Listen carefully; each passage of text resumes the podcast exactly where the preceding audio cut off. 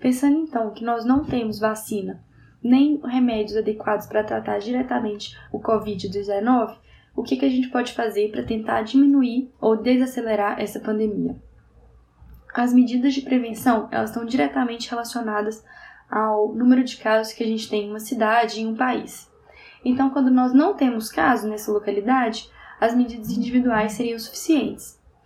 Quando a gente começa a ter casos esporádicos, esses casos devem ser isolados, evitando a transmissão para outras pessoas da cidade.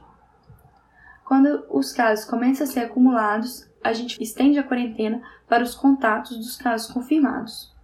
E quando nós temos a transmissão sustentada, a gente faz a restrição de movimentação. E é nesse momento que a gente está agora em Belo Horizonte. A gente já acredita ter transmissão comunitária e agora a gente está recomendando o isolamento, preconizando que as pessoas fiquem em casa, os comércios sejam fechados, para evitar a propagação ainda maior do vírus. Das medidas individuais, o que é importante? Quem pode, né, não é profissional de saúde ou trabalha em outro setor. Evitar contato com pacientes sabidamente infectados ou com doença confirmada. Evitar tocar nos olhos, nariz e boca. Lavar as mãos com água, com sabão, por entre 20 a 30 segundos, quando não estiver com sujidades visíveis.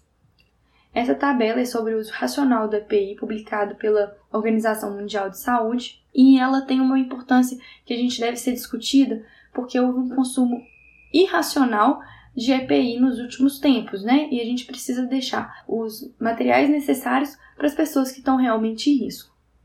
O que, que a gente tem de EPI? A máscara, tanto a máscara cirúrgica quanto a N95 a N95 deve ser priorizada para ambientes como sala vermelha de UPA, serviço de urgência e CTI, onde as pessoas estão mais sujeitas a contato com aerosol. Nos outros casos, a máscara cirúrgica seria suficiente para proteção. Gorros e óculos também são extrema necessidade. O capote, que a gente está usando normalmente o descartável, ele é EPI protetor suficiente, podendo ser utilizado quando você vai examinar pacientes que têm a doença é, confirmada.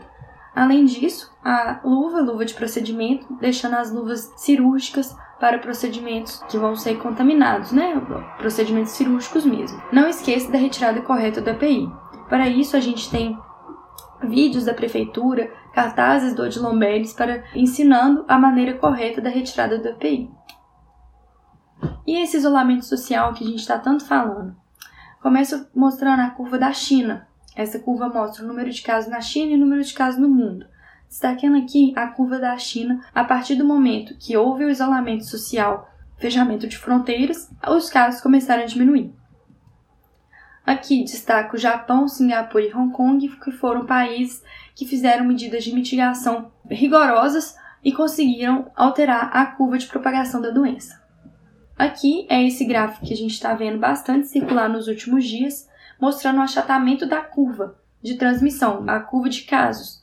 A gente precisa reduzir essa transmissão, transformá-la ao longo de meses, porque a gente não tem recurso necessário para atender todos os pacientes em um curto período de tempo.